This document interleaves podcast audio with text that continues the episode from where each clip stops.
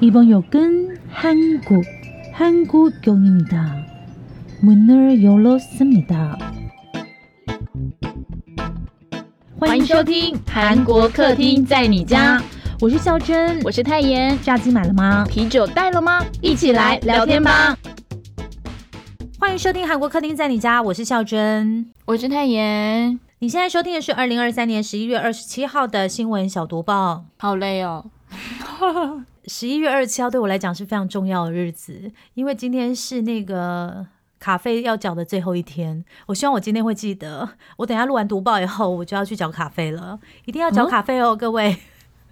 什么东西？我怎么都不知道这件事情？信用卡费，因为有些人是自用转自动转账吧，可是像我的话，我就不会自动转账，我就会每个月去缴，然后感受那个痛感，然后看下个月会不会就是。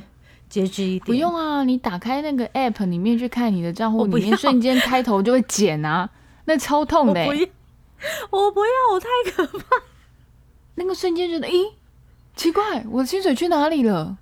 我跟你讲，我上我上礼拜就是有做这样的事情，然后我进去看了一下我的账户以后，觉得好，我二零二四年要好好工作，我要认真。你没关系，你只是你跟大选总统一样概念嘛，对不对？对，那你是不到五十天了，嗯，你加油哦。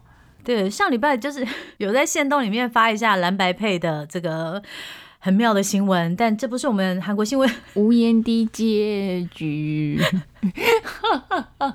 还放张学友版本呢？没有，有听粉留言叫我们不要侮辱这首歌，哎，哦，真的，对不起，对不起，我们只是觉得，嗯，就用这首歌来代表我们的心声。好，那事不宜迟，我们赶快进入今天的新闻小读报，因为有很多重要的新闻要跟大家说。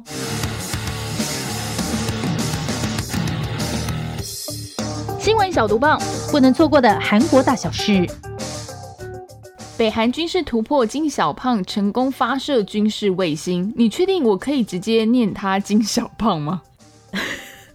我觉得要确定的不是金小胖，而是他们是不是真的成功发射这件事哦。因为成功发射这几个字呢，是他们自己说的啦，就是这个韩国跟日本好像都还没有确认哦。那先来说一下这整件事情的原貌。上个礼拜呢，北韩也就是朝鲜呢，说他们在十一月二十一号晚上呢，成功发射了名字叫万里镜一号的军事侦察卫星。注意是军事侦察卫星哦。那这一次的发射呢，是自从八月二十四号第二次发射失失败以后呢，回违八十九天，也就是大概快三个月左右的第三次发射，而且是在小胖去完俄罗斯之后回来，他们就马上去试试看。哎，没有啦，我我是没有说那个俄罗斯教他怎么弄啦。我只是说，他从俄罗斯回来以后，就马上去试试看，这样子去试试看。好，对，等一下再跟大家分享一下那个专家的分析哦。那我觉得北韩有一点很妙，其实北韩有跟人家预告说我要发射卫星了。他跟日本说，哎，我可能会在十一月二十二号凌晨十二点到十二月一号凌晨十二点这中间发射这个搭载卫星的火箭。然后呢，可是他们实际上呢是在什么时候发射？十一月二十一号晚上就射了。所以其实日本那个时候一一直有叫他不要射，你知道吗？但是当然是北韩当然不会听外面的人怎么讲了，他要射就射了嘛，对不对？然后就是因为他这样突然射这个火箭，然后日本就赶快就是发布全国瞬时警报啊，然后发布的对象是冲绳地区，他呼吁民众赶快躲到建筑物或者是这个地下室里面，因为你们也要知道，就是他前面已经失败过两次了，就不管是哪一次他失败，如果掉下来，然后就是不准的话。我们就讲过了，准也就算了，但是如果不准的话，掉下来不就很恐怖？那 等一下，怎么叫准就算了？所以大家现在只是就觉得说，你情愿只让你成功，不要失败这种概念吗？没有，我觉得我这样子有一点错误，我可能又会被就是 又被骂吧，随便。好了，先跟大家说一下，关于这一枚军事卫星是不是发射成功哦？因为其实还是要看到这个卫星它有没有飞到正确的轨道，然后跟地球连线，传送资料才算正常哦。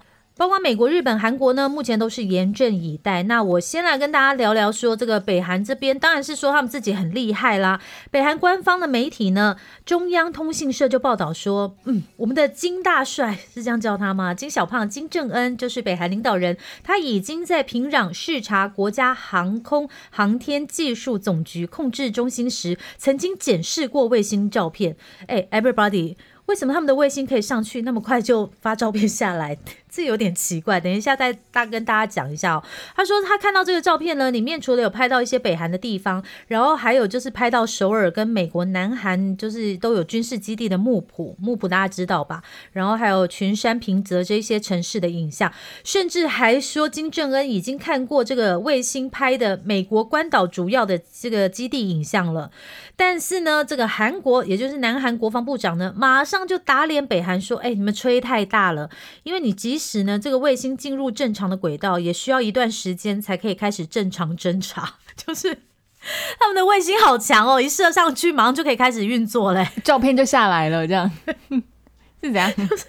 蓝牙、WiFi，全部的人都要去跟北韩学习喽。但是，但是我们现在虽然是用一些比较娱乐的方式在讲这一条新闻，然后其实，在北韩发射卫星这一次卫星之前呢，不是失败过两次嘛？然后每次大家就想到说，哎呀，北韩又要发射卫星啊，就是会用一种啊，又是搞笑啦，可能射不准又会掉下来来笑对方。可是呢，我要跟大家讲的，你知道成。失败为成功之母，这样对不对？你失败九十九次之后，可能最后一次就会成功，而且这一次成功会对整个世界造成很大的影响。如果真的给他做出军事侦察卫星，然后真的给他看到一些，就是你知道这个技术会越来越突破的嘛？那他们自己也是会有一些朋友啊。我没有说俄罗斯他的朋友啦，但是。就是他会去学一些隔壁的啦，邻居对，他会去学一些东西嘛。那技术呢，总是有一天会突破，就像我们的 AI 一样。现在不是说做出一些就是对人类可能会影响的 AI 吗？就是我觉得他们要防，就是像一些美国或日本要去防堵它不要做出来，也是有它的原因在的。因为只要让它成功一次，哇塞，连我们都要害怕了。就是你知道，好，那继续再回来这个新闻哦。跟大家说一下哦，其实北韩呢，就像刚刚说，他今年五月跟八月的时候呢，已经都射过两次军事侦察卫星，都没有成功。那韩国的国情院这边呢，根据先前他们搜集的情资表示呢，其实北韩呢，他已经接受了俄罗斯技术专家的指导，对他们上次不就是去看俄罗斯的太空基地吗？这一次发射卫星成功可能性大幅提升。你知道，如果他没有真的飞上去的话，应该连俄罗斯人都会笑他吧？哎，我都教你了。然后目前预计呢，这一枚军事侦察卫星呢，将每天通过朝鲜半岛上空二到四次。哇塞，这样子也蛮累的，这样飞来飞去，飞来飞去。哈，好，那跟大家说一下，就是我们有搜集到的一些分析啦。朝鲜半岛安全专家、台湾国防安全研究院的学者呢，林志豪他就说呢，这一次朝鲜发射火箭的时间点跟卫星型号来看呢，明显呢就是他应该是主打国内政治，不是要去吓外面的人还是什么。哎，应该也是有下了，但是他主要是要去，他主要是去应对那些国内的压力。因为呢，北韩的这个劳动党呢，将在年底的时候召开中全会进行报告。然后北韩呢，它有一个国防科学发展与武器体系开发五年计划哦，将在二零二五年告一段落。所以金正恩不管怎么样，他都必须拿出一些成果。他如果没有射成功的话，那他怎么跟这些人说？哎，你你就是要支持我们金家，只有我们金家才可以带着大家上太空，类似这样子。好，那讲一下其他邻国哦，最重要的就是日本嘛。日本就说呢，日本的防卫大臣就有点像我们的国防部长哈，他就说呢，北韩使用弹道飞弹技术发展侦察卫星呢，除了飞弹技术呢，它又更进一步发展。因为我记得我们跟大家说过，你卫星有办法上太空，就表示它的飞弹也可以射这么远。他们就觉得说，北韩在卫星发射方面呢，已经取得一定的技术发展哦。那韩国呢，他就做更多的动作了。在卫星发射之后呢，韩国就马上表示呢，他们终止了二零一八年的时候两韩签署的九一九军事协议，并且恢复边境沿线的监视行动哦。这个是文在寅政府，大家还记得吗？文在寅有跟小胖见面了，他们在二零一八年的时候有签署一个全面军事协议。目的呢是要缓解朝鲜半岛的紧张关系，然后双方也同意划设暂停实弹演习的缓冲区跟禁航区，撤除两国之间的非军事区的部分岗哨跟维持热线。其实你们知道吗？没有每天这样实弹演习跟撤除岗哨，两国省了多少钱？这些钱、这些钱全部又要再重新又要开始再花了。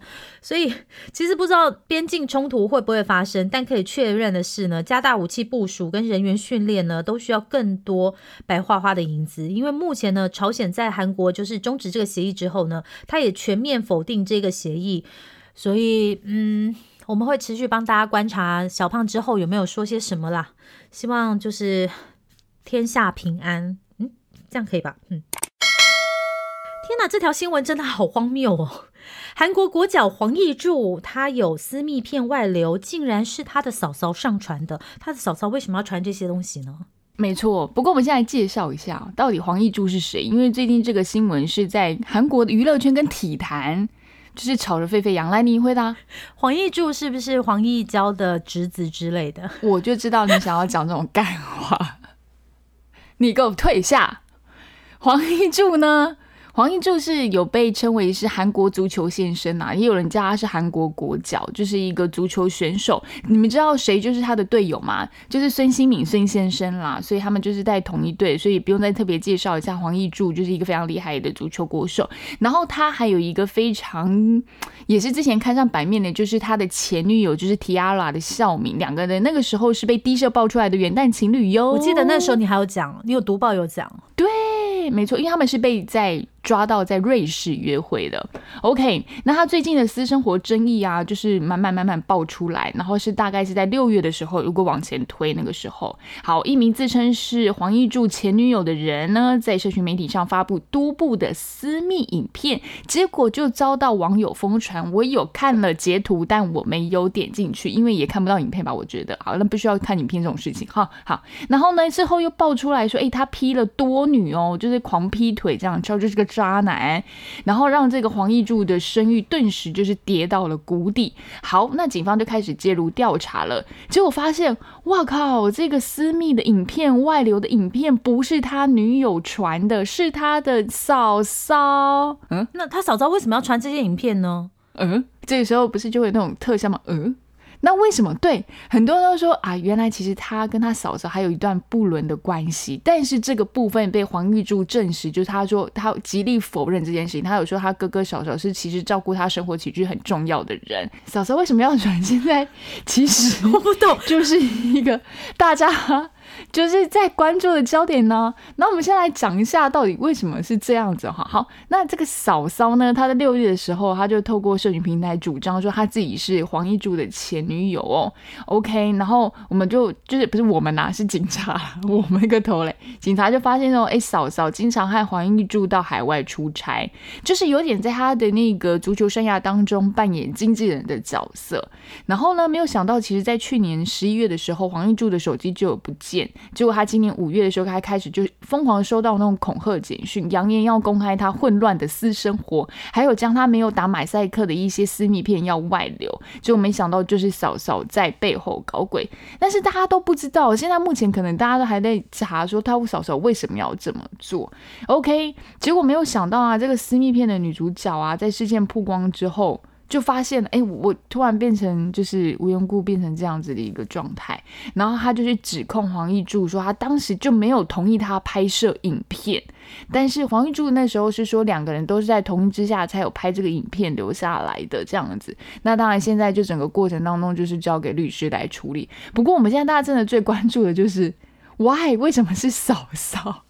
还是说这个是啊？还是因为球员不听经纪人的的话了，然后经纪人就说：“哎，那我要这样来威胁你。”可是也不对啊，好奇怪哦。哥哥表示：“嗯，哥哥应该是 O R Z。”对，哥哥表示：“嗯，我到底是看了什么？” 好啦，如果这个有最新消息，我们再随时为您做 update。这这个新闻有值得 update 就是了。我觉得大家可以直接看那个金顺玉的剧，我想他应该有可以从中获得一些灵感。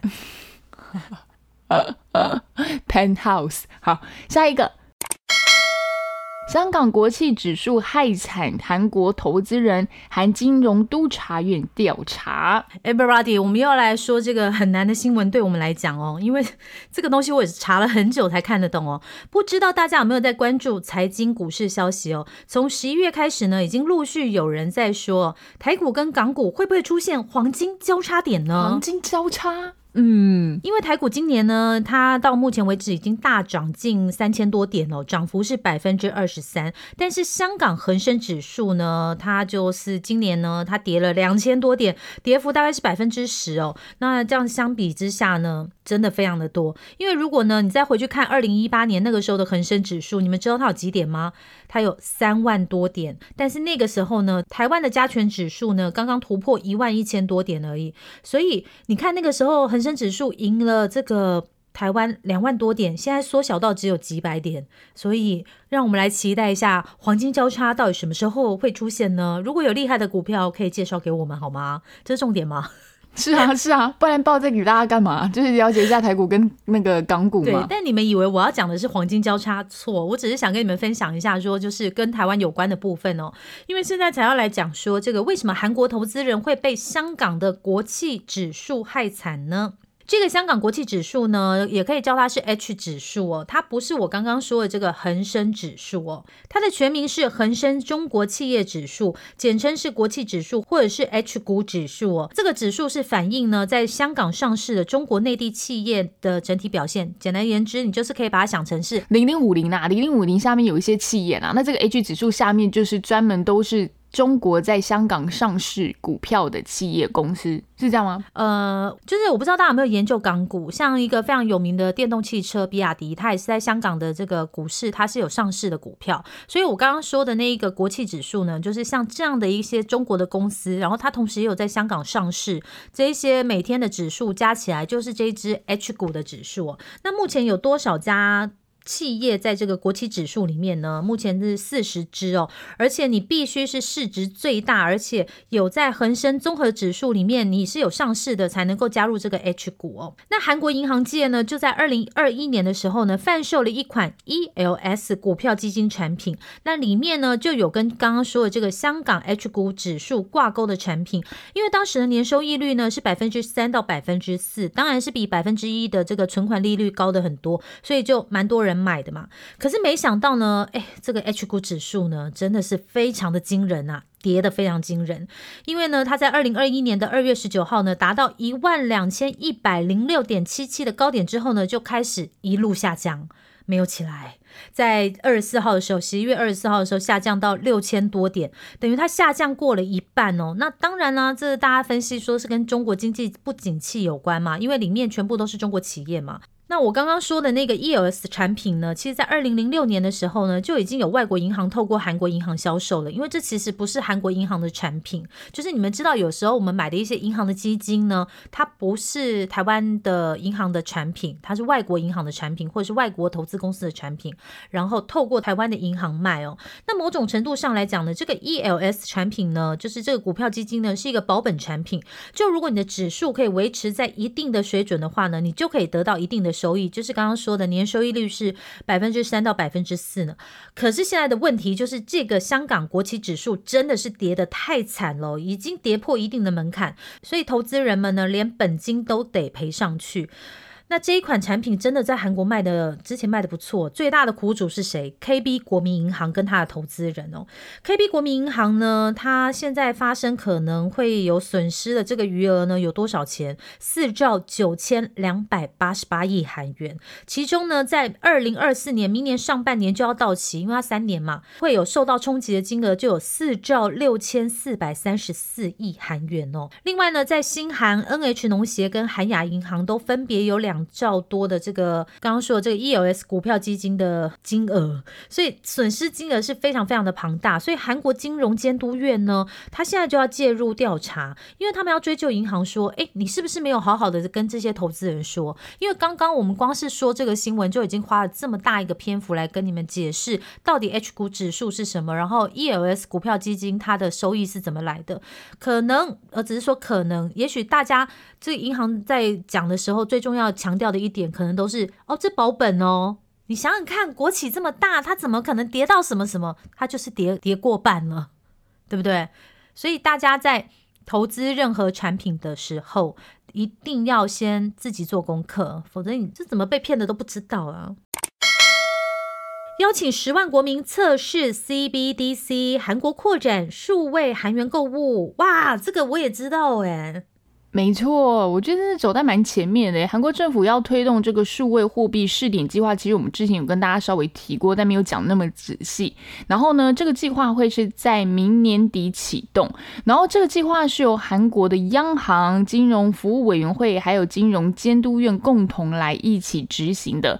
然后从去年十月开始的时候，央行就有。发布关于测试这个央行数位货币，就我们刚刚讲的 CBDC 的初步计划之后，开始有个新的发展哦。那在这个测试的项目当中，他们会先选十万名就是选定的韩国人，然后能够把这个由商业银行发行的存款代币购买商品，然后这代币就会用 CBDC，就是就是用数位货币的方式来发行，然后你就很像是类似在商店中用优惠券的概念。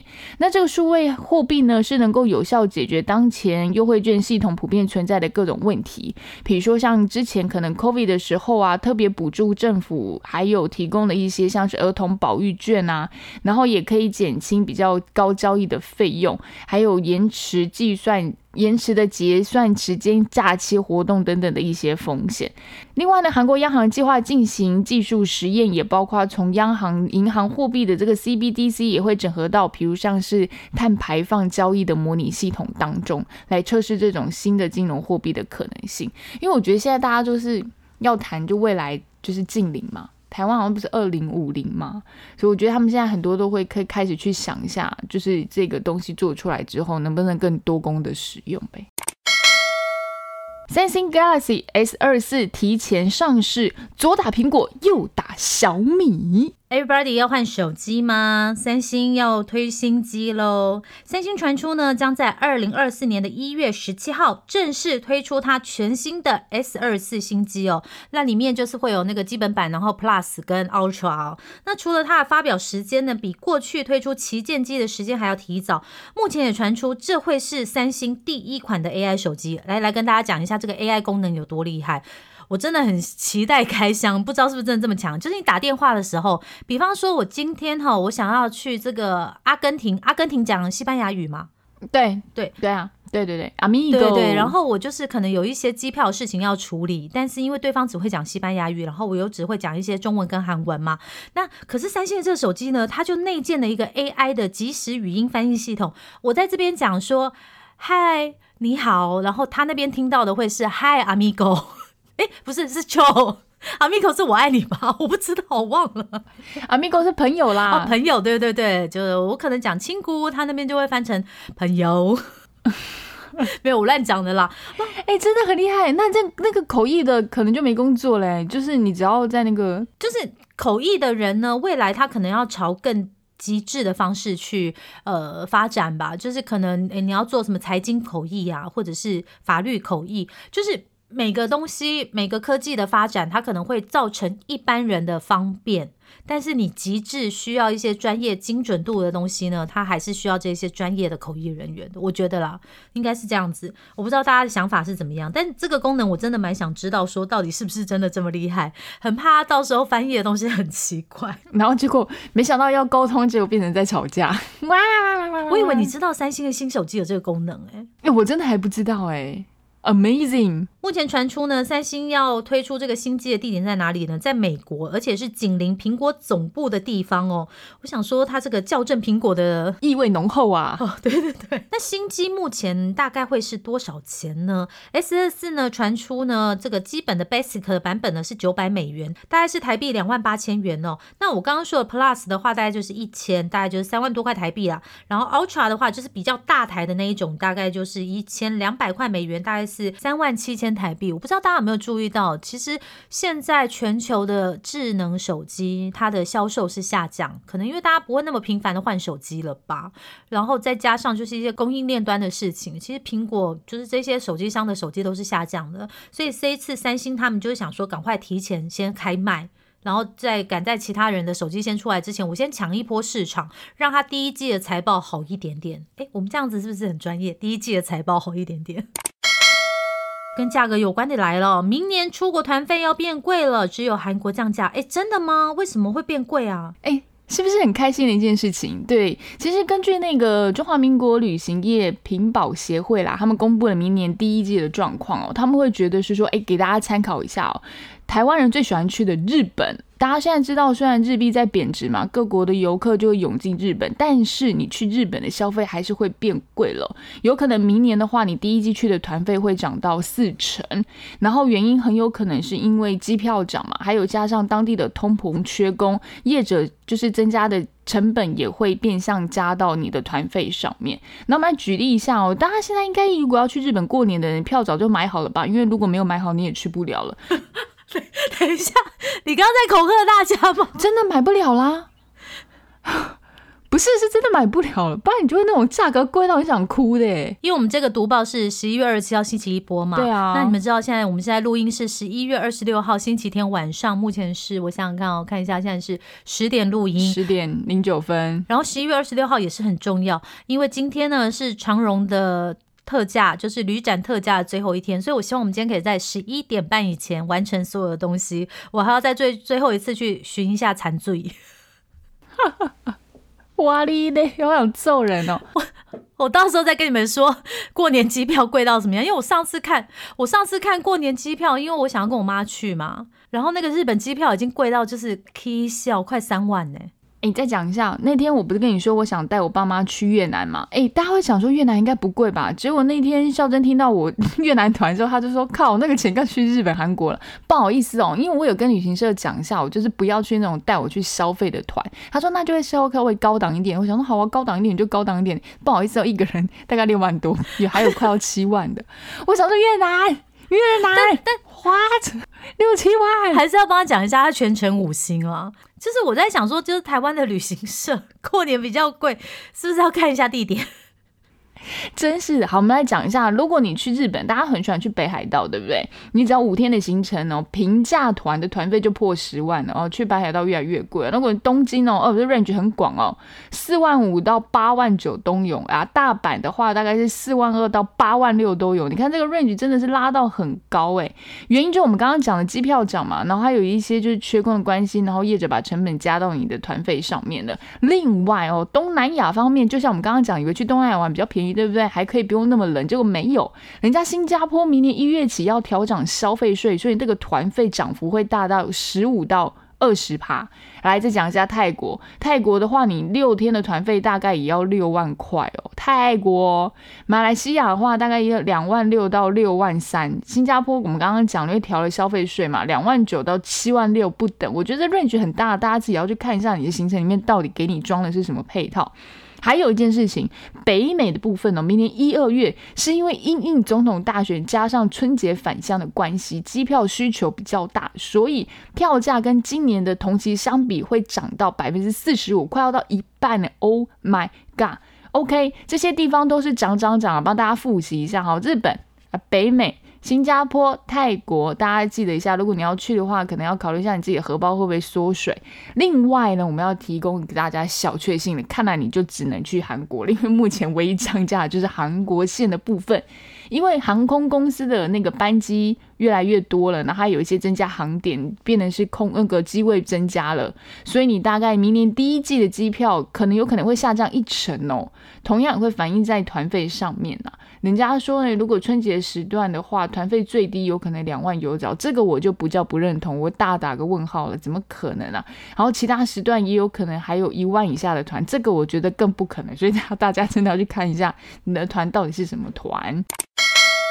朝令夕改，韩国环保企业快要破产喽！我不知道大家有没有跟我一样的心情哦，因为我们不是就还蛮喜欢去星巴克买饮料的嘛。星巴克以前的杯子都是透明的，透明的塑胶，不知道是塑胶还是可回可分解塑胶，anyway 不重要。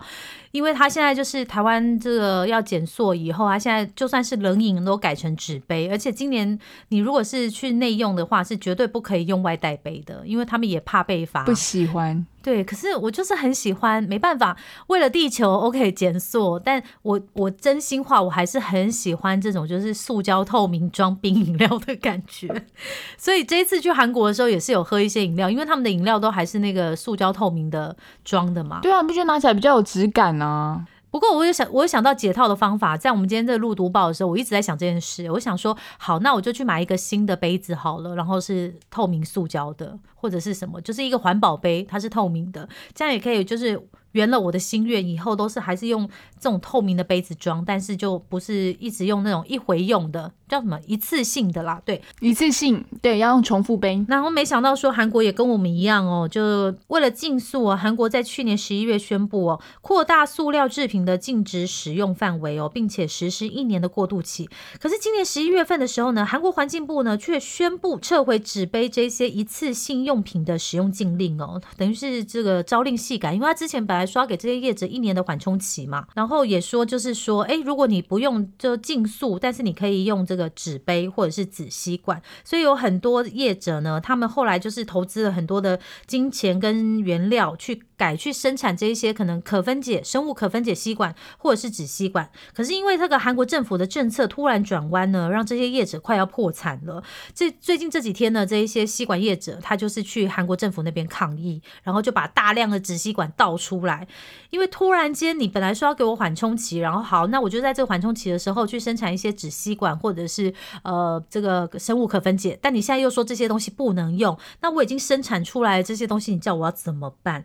那还有我你我到底可不可以相信你政府的话？因为本来你说可以用的嘛，那现在不能用了，那我这些损失谁要去帮我负责呢？而且大家知道吗？目前在韩国这些业者里面呢，库存的环保吸管呢就有两亿个，如果都不能用的话，那这些全部丢掉，那不是更加是制造垃圾吗？这些禁令呢也引起这个韩国社会的质疑哦，就是说你这个政府到底可不可以就是好好的想一想，你政策要有一贯性，你不要突然间让这。让人无所适从，而且我觉得就是这个新的尹锡悦政府就是一直有这样的问题。他之前还有那个考试还是什么忘了，反正这已经不是第一次了啦。那希望这件事情会好好圆满的解决。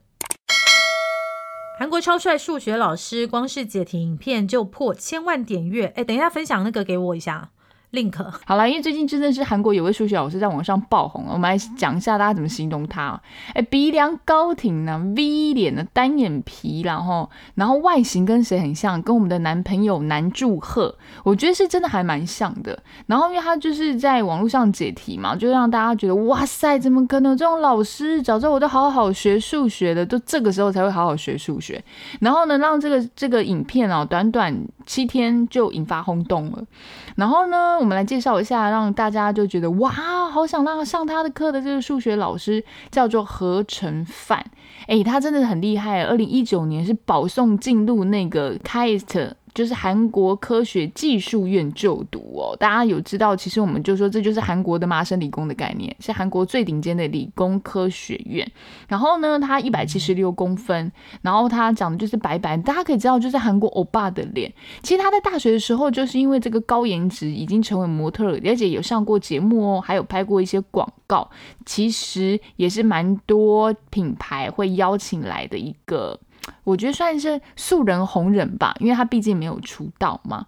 然后现在大家都想说，哇，怎么这么帅？尤其大家觉得他长得超级像男主赫，就很希望他是不是能够多拍一些影片啊，或者就是成为我们觉得就是艺人素人之中的，就是大家会想要再看多看几眼的这种帅哥。青龙奖揭晓，郑有美封后，李秉宪称帝。哇，上礼拜真的是电影界的盛事哎，台湾跟韩国都有重要的。电影奖项颁奖哦，就是金马奖跟青龙奖，哇，他们都分别举行了颁奖典礼哦，哇，今年金马奖是六十岁耶，大家看到了没有？我真的好喜欢开场影片哦，然后最后那个就是最后那个张艾嘉啊，拉着那个淑芳阿妈 跳舞那边，我非常非常喜欢那个影片，而且我刚刚看了才知道说，因为今年因为今年颁了两个终身成就奖嘛，那其中一个就是由林青霞获得，然后我刚刚才知道说青霞姐姐。他是搭着私人飞机回来台湾的耶，而且他那个私人飞机上面呢还有小厨房，可以用微波，然后做一下就是小料理。哇塞，青霞姐姐好好有钱哦！就我这辈子什么时候可以坐私人飞机啊？不愧是大明星哎，青霞姐姐。而且我想跟大家分享一下，因为青霞姐姐她不是上去讲她的感言，然后讲着讲着以后，她就说谢谢她的先生。然后我当下第一时间就是跟我的朋友在看的时候，我们两个就喊出来说：啊，他还没离婚，她是没离婚呢。就是之前不是关你们这些人关于她的 到底要怎样？不是因为之前就一直传说她跟她先生已经离婚了嘛？就是你知道。好了，总而言之就是非常喜欢青霞姐姐，因为她真的是非常非常的有气质又漂亮。哇，六十九岁耶，她是六十九吧？是不是？我看一下，我看一下，让我 Let me see see 啊。对，六十九岁。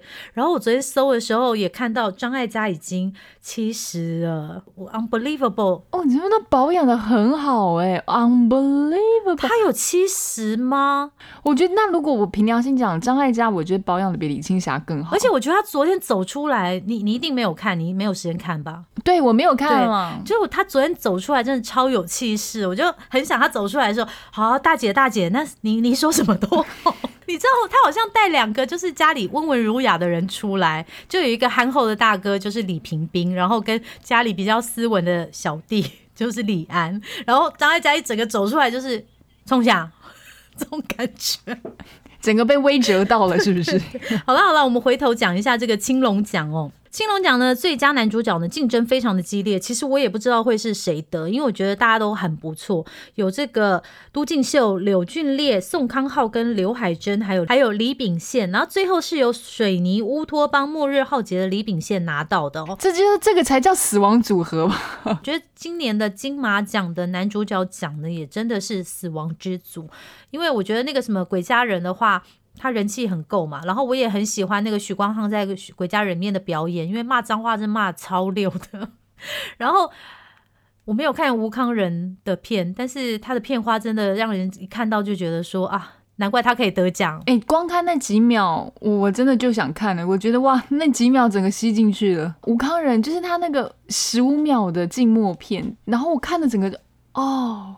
对，然后还有吴康仁的劲敌，就是一起的男主角叫王伯杰呢。我觉得他也是演的非常非常的好。听说就是他们两个是最高票的啊。那最后还是康仁拿到，好，恭喜康仁。其他人也都表演的很好。那女主角是我自己非常喜欢的郑有美哦。郑有美呢，她是呃这部戏有在台湾播叫《鬼梦游》哦。然后他打败了这个金瑞亨，还有神鬼海底捞的金惠秀、连金雅，还有这个水泥乌托邦末日浩劫的朴宝英哦。哇，这也是他出道十八年来第一次拿下青龙奖的影后。他上台的时候真的是超激动的，然后还抱了这个金惠秀，因为他说十年前如果没有遇到金惠秀的话哦，他不知道自己会不会继续当演员。他说他可以站在这个位置呢，是托前辈的福，以后他也会继续支持金惠秀。我觉得这一届的青龙奖真的很多演员呢。很多韩国的演员在上台的时候都特别谢谢金惠秀，然后也跟他说他辛苦了，因为大家知道吗？青龙奖的女主人是谁？就是金惠秀，她三十年来没有缺席过这个青龙奖的主持棒，然后包括这一次，因为这种就典礼都会有人来表演嘛，那其中一位表演嘉宾呢就是金元轩，他说呢，他也是因为知道金惠秀是最后一次主持，所以他特别希望可以来表演，这样子就是给他致敬。虽然很多人都 focus 在 JYP 的表演上，因为我看的是直播，我那时候他开开开开口唱歌的时候，想说他嗓音到底怎么了？不是，你知道我我真的没有青龙，我没完全看完。但是现在疯狂的短片都在分享的是 JYP 的表演影片，台下的人每个人都问号，也也算是 各个各种问号，也算是红了啦。而且最后就是主办单位还有请来郑宇盛颁奖给金惠秀，还当引言人。哇，他要来金惠秀也不知道哎。我在想说，我真的很佩服慧秀姐姐。她从二十二岁开始拿这个主持棒，一路主持到五十二岁，然后她一路就是状态还是要保持的这么好，包括她的身材，胸部不能 掉下来，腰要继续瘦，然后她还要克服更年期的发胖。因为其实就是医学上来讲，更年期的时候真的很容易发胖的。然后脸上就是对于一个艺人来讲，大家都觉得说，艺人赚钱很方便很快，但其实你知道要做好自己的身体管理是多难的事吗？你也不知道要在身体上打打多少东西啊，因为你知道。去修修脸是必要的嘛？那不知道以后会不会有后遗症？然后还有一点很想跟大家分享，因为我同时看了金马跟青龙，我觉得台韩两地的这个化妆真的很不一样。因为青龙讲真的每个女星一上去，你就觉得哇塞，好亮啊那个皮肤。他们真的是会把脸打得很亮很亮，可是台湾的就比较不会这个样子。我想到说，我看青龙奖跟这个金马奖的时候，我就一直传简讯给戏子徐瑞智，我就说我这辈子从现在开始要多做好事，我希望我下辈子可以投胎变大明星。呃，他他怎么回答你？我比较好奇。他说你下辈子也不会记得这辈子的事了。就是看青龙奖的时候，因为我一直觉得青龙奖的时候大家很漂亮嘛。对。然后到金马奖的时候，我就问他说。哎，你觉得我要怎么样才可以入围金马奖？因为毕竟台湾自己的奖项可能比较有可能。他去年是回答我，呃，编剧。其实我跟他回答的是一样，灯光啊，或者是导演啊。这个我觉得你还有机会。然后今年我在问他说，哎，我要怎么样可以入围金马奖？他就已读不回了。恭喜！我看你明天再问他，他直接就是关机了，直接删除封锁。好了，今天最后一条新闻推荐给大家，有新戏可以看喽，《烈女朴氏契约结婚传》。哎，我觉得现在剧名都越来越长了。哎，这个《烈女仆氏契约结婚传》呢，我讲述的是在朝鲜王朝时代的一个大龄女子，就是我们的女主角是由李世荣演的。她在成亲当天成为寡妇后，意外穿越到现代。结果在现代，当然的设定的角色就是她遇到一个跟她的古代丈夫长得完全一模一样的男子，而且这个男子更是单身主义的黄金汉，也就是我们男主角，他是由裴仁赫演的。然后呢？一个是直球的保守女，一个是无情的铁臂男，两个人签下契约婚姻之后展开的就是奇幻的浪漫故事。我觉得就给大家在年末一点甜甜的回忆，然后就快乐里年终，这部戏大概就是结束了。我觉得蛮推荐大家看的，我觉得我自己蛮喜欢李世荣，他就童星出身嘛，我觉得他演戏也演的还蛮自然的。呵，以上就是今天的新闻小读报喽，那拜拜喽，再见。